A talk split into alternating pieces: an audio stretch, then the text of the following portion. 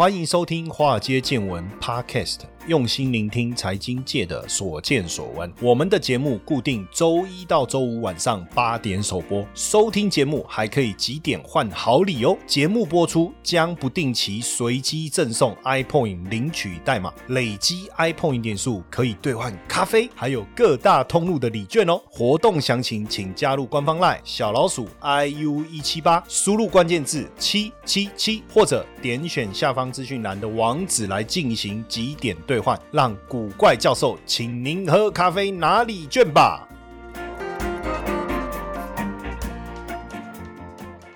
大家好，欢迎收听《华尔街见闻》Podcast，我是古怪教授谢承彦。好，一开始先提醒大家，真的很重要的一个讯息，因为又有同学在脸书上面啊问我说：“呃，老师，你有赖群组吗？”吼，那我要提醒大家，我们只有官方赖。小老鼠 iu 一七八，因为呢，有很多同学呢，可能被拉到一些所谓的 Line 群组或是 Telegram 的群组，在这里面呢，他会每天跟你嘘寒问暖，然后报股票、名牌等等。好，基本上谢承彦老师，我古怪教授并没有成立这样的一个群组，或是 Telegram 这样的一个群组，我们只有官方 Line 小老鼠 iu 一七八。当然，我们有提供一些。重要的财经资讯，哦，或是产业讯息、新闻的解读，那这个呢，通通都是在 Mr. Box 上面，哦，你只要下载 Mr. Box 的 APP，上面有一个赞助的按钮，你点进去就可以看到我们订阅的一个方案，只有这个部分哦，那所以不要再加入这些这个免费的赖群，然后他会每天分享你一些讯息，我要跟大家讲，到最后他一定会骗你，而且他骗你什么？当然。你有你有兴趣，你想当卧底？最近我在看那个港剧《使徒行者》，有没有？就是卧底的故事。所以如果想当卧底，哈，你可以进去卧底，然后看到最后他怎么骗你啊？那当然，最后会不会你跟诈骗集团的骗子产生感情？哎，也不一定哦。很多卧底到最后也搞不清楚自己到底是警察还是卧底，对不对？那这个我们也有去。报案了哈，那但是这个地检署是说，反正就案子就终结了哈，他是寄了一个终结报告来，重点是什么？就是抓不到、查不到、抓不了、查不了哦。所以如果你喜欢被骗，那就自己加入，要不然你就参加官方赖小老鼠 iu 一七八。但是这个只是一个客服的赖群，不是在报名牌哈。那当然，我比较鼓励大家可以收听我们的节目啦，哈，或是直接参加我们的。订阅方案，那当然，这个另外一个更重要的好消息要跟大家分享，就是七月二十六号礼拜一晚上九点到九点五十分，我们这个由 Mr. Bus 这个独家线上举办的课程，哈，这叫小资存股从零开始。那因为大家都刚进入股市嘛，也很多同学在问怎么样投资股票，听我们节目的人很多，存股什么时候是好时机？哎，问的好，对不对？那到底存股要赚利息还是赚价差？哎，问的漂亮。那有没有什么存股的好标的呢？哇，怎么样去帮大家透过独大、独家、独特的方式去选出这样的股票？还有公司价值被低估，什么时候是被低估？哎，什么才是出手的好时机？好，那这个呢，我们在七月二十六号晚上一晚上九点到九点五十分会来帮各位来上课。好，那课程的费用因为原本是九百九十块啦，可是因为 Mr. Bus 这边独家推出，希望望给大家优惠，尤其是疫情期间，所以早鸟一折啊！老师，那九百九打一折是八百多块吗？不是，不是，就是九百九打一折就是九十九块。是的，没错，就是九十九。所以名额有限制了，好不好？大家自己把握时间。呃，你可以直接在 Mr. Bus 上面，就是你看那个赞助的按钮按下去，哈，支持的按钮按下去，那你可以看到课程的一个讯息，直接报名，或者是上我们的官方 line 小老鼠 iu 一七八。可以直接看到这个最新的一个讯息。好，那当然今天要来跟大家聊一聊，聊什么哈？实际上，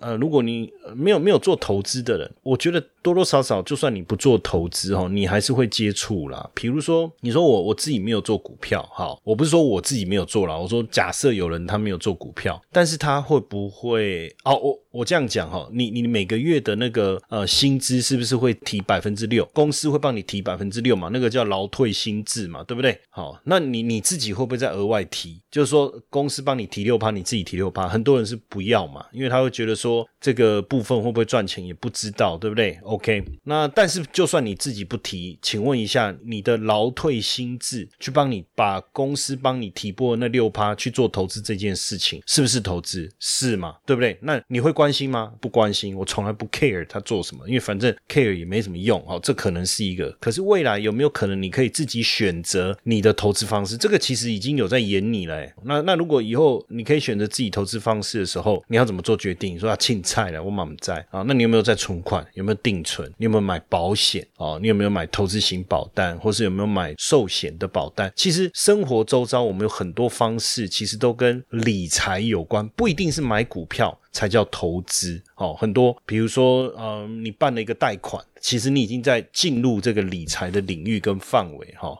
我一个同学，他妈妈最近也跟我说，他认识一些这个理财专家哈，就是理财专家，就理专，也跟他聊了很多东西。当然，我觉得慢慢的你会发现哦，就是投资理财不是一件简单的事，但也是一件简单的事。它不简单的地方在哪里？就是因为它很其实很简单，但是因为所有事情。只要扯到这个人性，哦，只要扯到人性，基本上就容易产生这个所谓的一个问题。所以我今天想要跟大家聊的是什么？想跟大家聊的就是投资心理啊。当然，呃，我们今天聊的东西哦，主要是摘录自这本书，叫《投资心理学》哦。这本书是很早、很很早就出版的，是二零零二年十月五号出版的。我不晓得现在大家如果去买，买不买得到？但这本书的作者叫 John。North Singer 是不是 John North Singer？John North Singer 对，呃，中文翻约翰哈，John 翻约翰，John 为什么要翻约翰？为什么 John 不翻江呢？Peter 就翻彼得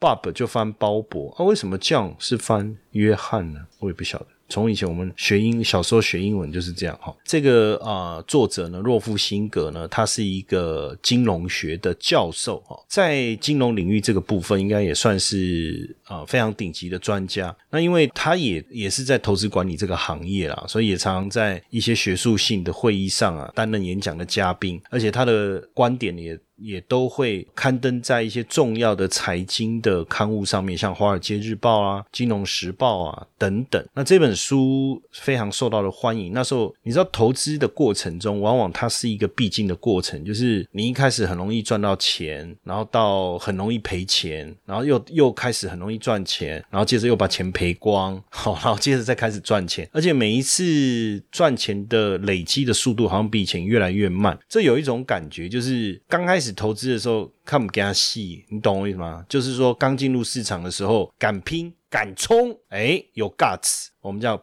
有 ball，对不对？好，但是随着经历过一次又一次的风险。慢慢的，好像人年纪大了，经验多了，胆子也变小了。江湖还是在走跳，但是会从第一排自己慢慢挪到最后一排去。那这中间当然都是跟心理层面的影响有关。可是，呃，一开始我们投资失利的时候，我们最想解，我们不知道是有什么所谓的投资心理学。那时候，我我的研究的方向，哈，这就是一开始赔钱的时候，我们研究的方向总是往什么技术面的操操作啦，或是看有没有什么一定。会赚钱的圣经啦，哦，一定会赚钱的圣杯啦，哈，还是剩下的悲哀。然后呢，看技术面发现不行了，就往基本面走；基本面不行了，再回来技术面，哈，就是来来回回，到最后发现，哎，哎，做股票好辛苦，做期货好了啊，做股票做期货赔光了，换选择权好了啊，真的不行，我们去搞外汇好了，哈，因为本钱可以越来越少，所以需要的希望投入的资金越来越少。那但是经历了很多以后啊，实际上。当然，之前。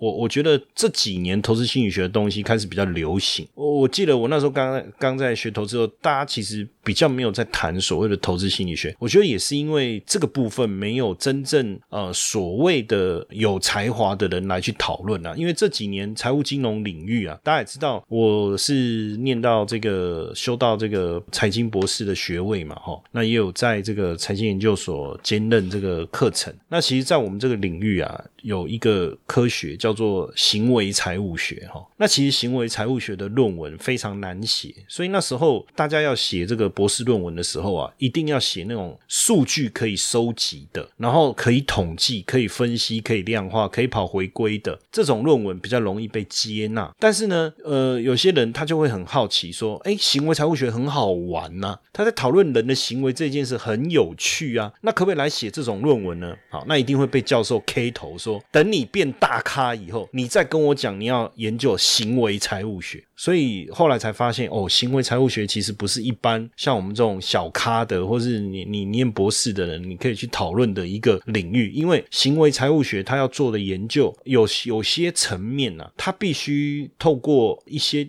理论或一些观察来描述，而没有办法真正的去量化心里面的东西，对不对？那你如何去研究出一个比较新的一个理念，并不容易哦。那因为这本书当时我看过，我也非常的喜欢。我会觉得说，哎，好像看了一个心理医生哦，因为在台湾不流行看心理医生了，对不对？但是我觉得这一本书看完以后，好像看了心理医生，因为他好像解答了很多我心里面的疑惑。因为毕竟这本书它探讨投资人心里面嘛，哦，那跟传统投资学其实传统投资学叫财务工具嘛，我们有一个所谓财务风险、报酬与风险之间的关系。我们在讨论这些事情的时候，总是建立在人是理性的这件事情上。那我们都会说，我们都会问啊，以前我在念。说时候问问老师啊，老师人是理性的吗？Shut up，对不对？一问这个问题，他马上说 Shut up，为什么？为什么叫我闭嘴？开什么玩笑？如果我们不不假设人是理性的，后面的东西都不用讨论了嘛，对不对？因为变数就就太多太多了。可是实际上，人的投资决策会不会被会不会有偏见？会不会有一些潜意识的，或是会不会有过去的一些经验值来影响你的投资？哦，所以所有教科书的理论在讲人是理性的这件事情，也就是我们做任何决策都会追求财富最大化的这件事情，其实本身就有。它的争议点存在，所以才后后来才会有行为财务学嘛，对不对？你你去想说，如果我是追求财富的最大化，我是不是应该买在这个最便宜的时候，卖在最贵的时候，对不对？可是我们往往等行情确定了，或是大家都在谈论了，或是股价已经大涨了，我们才买，然后等到股价大跌了，我们觉得不受不了了，再把它卖掉。所以人的真正投资的行为，似乎又跟这个我们所谓的财富。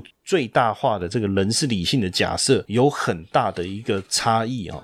你时常听到“财富自由”这四个字，却不知道实际上该如何达成吗？每天上下班规律作息，是不是已经觉得疲惫不堪了呢？常说投资理财很重要，但是该从哪里开始入门呢？比特币投资，相信大家都有听过，但是却不知道该从何开始。因此呢，我们开设了一门比特币新手变行家，听名字就知道你是新手，也适合上课。除了有完整的基础策略课程两百分钟，还有一百分钟的实战直播，每个月可以让大家在线上和老师一同练习。另外，古怪教授还额外提供学员免费申请十 USDT 的奖学金。这么完善的课程，你。还在等什么？课程原价六千六，现在五折优惠，只要三千三，优惠价格直到六月底，千万不要错过哦！立刻加入官方 LINE 小老鼠 iu 一七八，输入关键字 BTC，取得课程优惠资讯，还送你免费的比特币教学懒人包。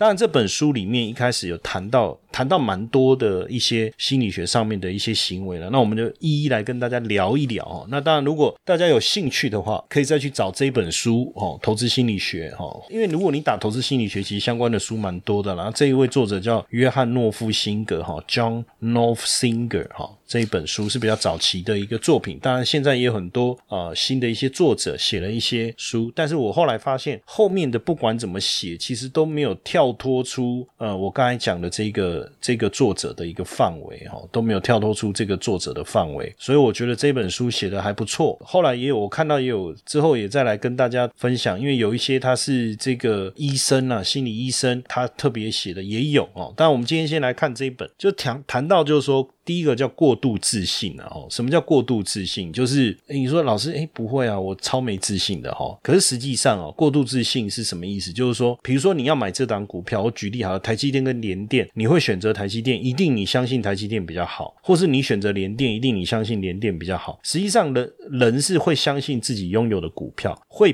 比他没有拥有的股票的表现来的优异。这中间还有一个最大的一个原因，是因为你不会去关心你没有拥有的东西。比如说，你买了长隆，你会一直去看万海嘛？对不对？好像不至于嘛。你就关心主要的你的目标，你就会放在你自己的一个交持有的股票焦点身上。那也因为过度自信啊，所以投资人往往会低估自己承担的风险。还有一个就是说，当你越投入，而且如果开始赚钱了，加上你你了解的资讯越多多的时候，实际上你这种过度自信的情况就会变得越严重，反映在股票的操作上，就是类似这样的一个概念哦。那另外一个就是害怕后悔，或是一种叫追求自尊。什么叫害怕后悔呢？后悔有两种，一种是没有去做。所以后悔了，一种是做，所以后悔了。什么叫没有去做后悔了？哎，我跟你讲哦，谢老师他们上次啊，在钢铁股的时候聊到一只钢铁股叫大成钢，哦，表现很强。可是，一开始的时候觉得啊，谢老师这个人袅袅的，对不对？这讲话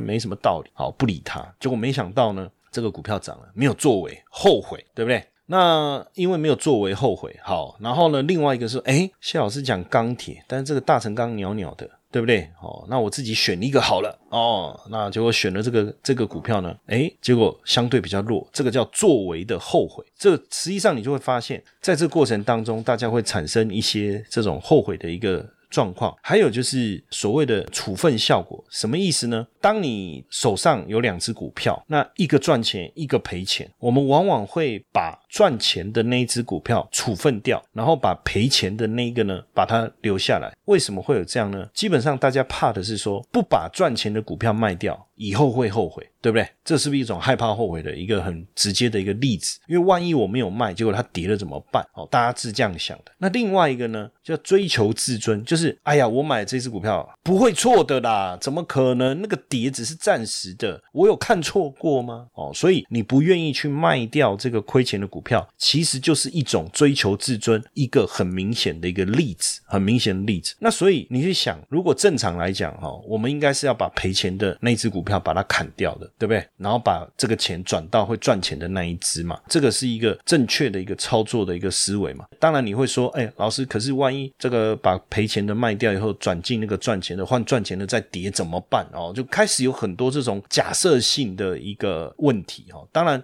有可能啊，对不对？有可能啊，不可能说哦，我们叫他照剧本怎么演。他就怎么演嘛？可是真的有可能出现现象，那怎么办？就是很多延伸性的问题要讨论。但是讲到这里，就是我我刚才就讲说，为什么会出现这种行为的原因嘛？就是认赔应该是把它卖掉。可是如果我把它卖掉，我是不是承认当时的决策是错的？而且重点是旁边还有个人，你垮你垮，我的叫你卖杯支嘛，心死对不？我叫你卖杯一支，你看你怎么卖了啊？怎么了钱啊？所以我常常说哦，买股票这件事情哦，尽量自己做。不要跟人家讨论跟分享，对不对？如果要跟别人讨论，就要说这是我一个朋友的股票，他想要叫我帮他问一下，这样不然哦，有时候真的为了这种事情，面子啊跟自尊呐，哎，真的好朋友吵架翻脸呢。我叫你不要买，你就要买啊？怎样？我就是要买这一支啊啊！结果你看现在怎样怎样好，结果被对方念一念，有没有？自己也觉得好像没没面子，干脆卖掉。就卖掉以后开始涨，再回头去骂你那个朋友，有没有这样的情形？如果真的有这样的情形，其实就是我们刚才讲的这种情况。所以大部分，如果你手上两个股票，一个赚百分之十五，一个赔百分之十五。当然，你的赚赔不是说赚百分之一赔百分之一这种小的集聚了，而是我们讲的是比较大的集聚，就是说两个我都买，然后持有了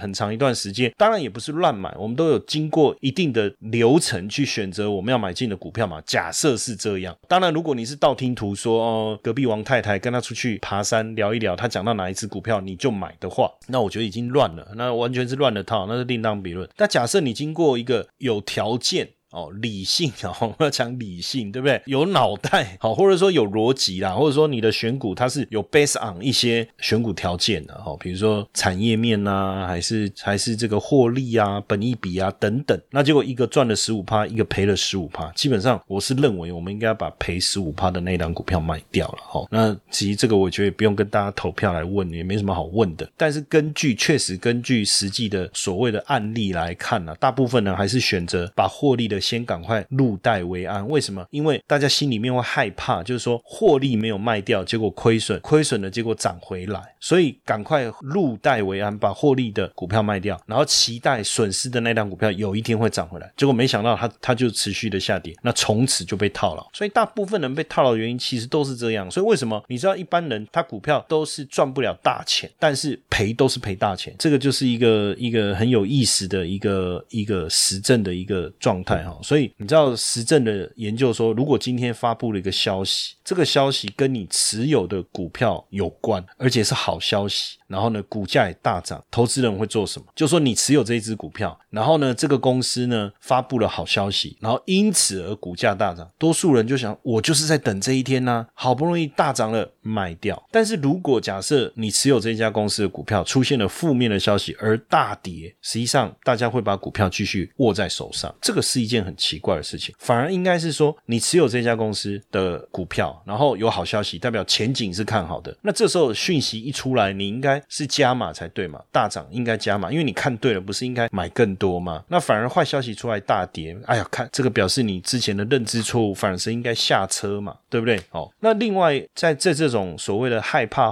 后悔或者是追求自尊的这个层面上啊，还有还有什么样的例子哦？就如果今天属于总体经济的消息。导致大盘受到影响。那其实不管利多或利空啊，大家都不太会出脱手上的股票。这个就是人性的一些特质所带来的一个影响哈。那还有一个就是说，在投资心理方面啊，我们常常会太缅怀过去，或是把过去跟我们投资连接在一起哈。就好比说，在第一个这样赌资效应哦。什么叫赌资效应哦？那赌博的人不会认为赢来的钱和自己的钱完全一样，所以赢钱以以后，感觉上这个钱是赌场，我赢了赌场的钱，所以赢了钱以后就愿意承担更多的风险，这个就是一种赌资效应。那就好像我们买股票，你买了股票，股票赚钱了，你觉得这个钱呢？实际上，你你说当然是自己的钱啊。可是我的意思是说，在行为上，你反而对赚来的钱，你会更敢去做一些决策哦，而不会严守跟一开始股票投资时候的这种纪律。哦，那这是一个蛮有趣的一个现象哈，蛮有趣的一个现象，这个叫赌资效应。那另外呢，还有谈到就是所谓的蛇咬效应哦。什么叫蛇咬效应呢？就在经历财务损失以后，就不太愿意接受风险。讲这个蛇咬效应，我觉得我就是最佳的代言人。为什么？因为呢，我这一辈子呢做股票呢，经历过三次的大风浪，所以到后来我基本上呢，其实这种大风大浪，因为看多了，所以总觉得自己是老船。长，哎，这些风浪我看多了，你们这些年轻人哦，有一天你就知道。可是这样会不会因此而错过？因为太过追逐风险而错过可能的这个收益呢？会不会？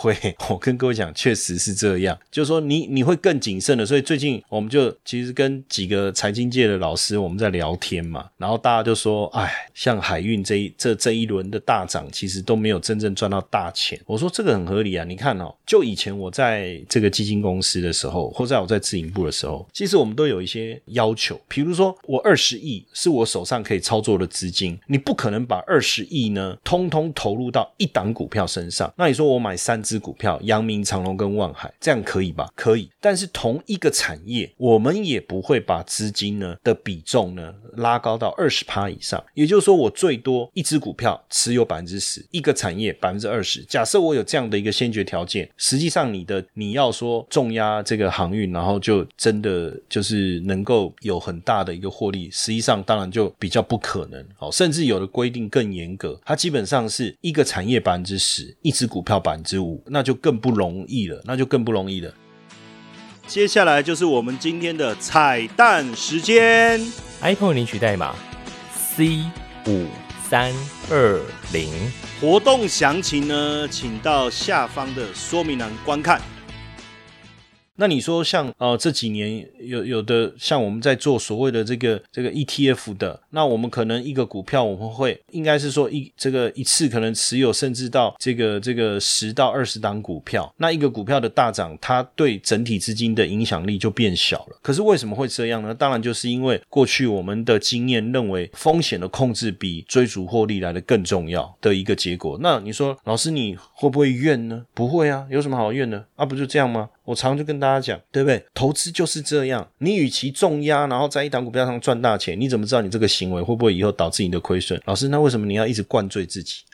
因为没有赚到钱，所以要买醉，是不是这样？哈，这个就是一种蛇咬效应啊。那还有就是说损益打平的效应，就输钱的人不一定会选择规避风险。其实这个我太清楚了。为什么你说我们会把钱全部赔到都没有，几乎要露宿街头？刚开始还没有赔钱的时候，其实谨慎小心呐。教书博多，大家有没有听过？掉输博多就是赌博输了以后，你会越赌越大，因为你会希望一鼓作气把它赢回来。这个情况绝对会发生。所以一定要小心。那还有一种就是认知失调。为什么人的心智对于不良的自我形象会感觉不舒服？所以为了避免这种心理上的痛苦，对于那些与正面自我形象冲突的资讯，比较会倾向于漠视，或者是拒绝，或是淡化处理。那这个好比说，我今天持有一档股票，那我对于会让我对这个股股票有不良。影响的这种讯息，我会拒绝接受。这就好像说，为什么你看那个电视剧有没有太太会这边哭说，为什么我我我老公外遇，我会最后一个知道？其实不是你最后一个知道，是可能这中间已经有一些现象，只是你拒绝接受，对不对？还有一个就是原付效果。什么叫原付效果？要把东西卖出去，大家认为价格一定要比他花来，就是他花的钱还要多，他才愿意。可是实际上呢，你花多少钱，跟你要卖出去可以。卖多少钱？这是两个不同的概念，因为可以卖多少取决于现在市场上面，我们即便是股票也有所谓供给跟需求，对不对？还有，那你如果说回到股票本身有它衡量价值衡量的方法，那如果说你买的价格一开始就是错误了，为什么你会希望这个股票能够回到错误的价格之上呢？哦，所以这就是一种所谓原付效果啦，就是你会认为价格一定要比你自己买进的高，你才愿意卖掉这样的一个状态。所以为什么常常你看那个股票，如果长期套牢，然后一旦回到那个套牢区，有没有股价一到那边就爆大量？这个逻辑这样。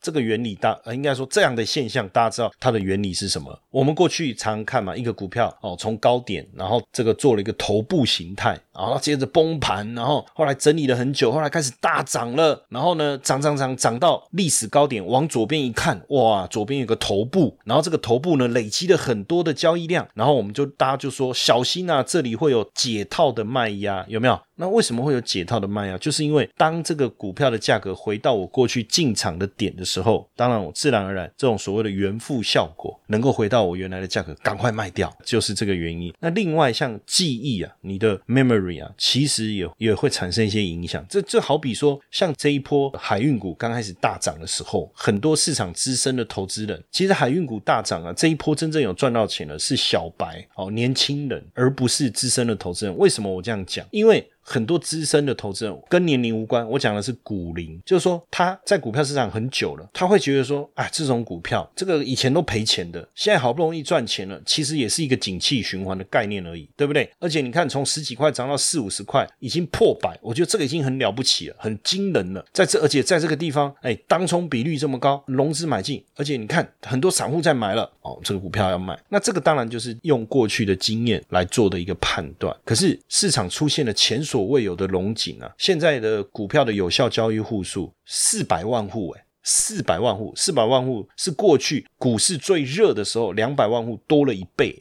然后市场的交易量每天六千亿、六千亿、六千亿，哎，过去几年在 COVID nineteen 之前，我不知道大家有没有经历过一天股票的交易量四百亿的四百亿，现在随便一档海运股，可能一天的交易量就破千亿了。哦，那你要说。哦，那个过去的经验，然后对不对？就你就很容易陷入这种陷阱当中。但是很多刚进来股市的投资人，可能是 COVID nineteen 之后才进来的。你跟他讲以前怎么样，他不知道，没有经历过。我们把他拍死哦，他根本不懂的那些，所以他没有那个包袱跟窠臼，自然而然他可以做出比较好的这种状态，呈现比较好的状态，所以反而赚到钱。然后呢，你说哎呀，小心啊，涨多压回要卖掉啊，叭叭叭叭叭，反正他通通报警，对不对？不是那个。啊，这个这个冷笑话没什么好讲，就是烂屌屌，对不对？这样讲就听得懂。因为很多啊，报警处理不是打一一零什么的啊，那个冷笑话，对不对？他报警不是因为他看好未来的走势，是因为他也不知道怎么办呢？哦，就形成这样的一个现象。当然，就是说在这个当中还有一个我们在讲所谓的这种心理成本啊，所谓的沉默效应啊等等，或者说你对股票的一个熟悉度的问题哦，那这些其实都会影响到我们在投资上面的一个行为哦。所以到底怎么样去了解这些东西，然后去打败自己哈？我觉得很困难。其实说真的哦，其实这本书也不用看了。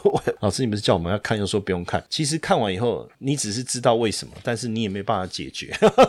说穿了，就是有讲跟没讲一样。为什么啊？我就是人啊，不是啊？你讲的这个什么赌资效应、蛇咬效应，或是过度自信，这些就改不了啊？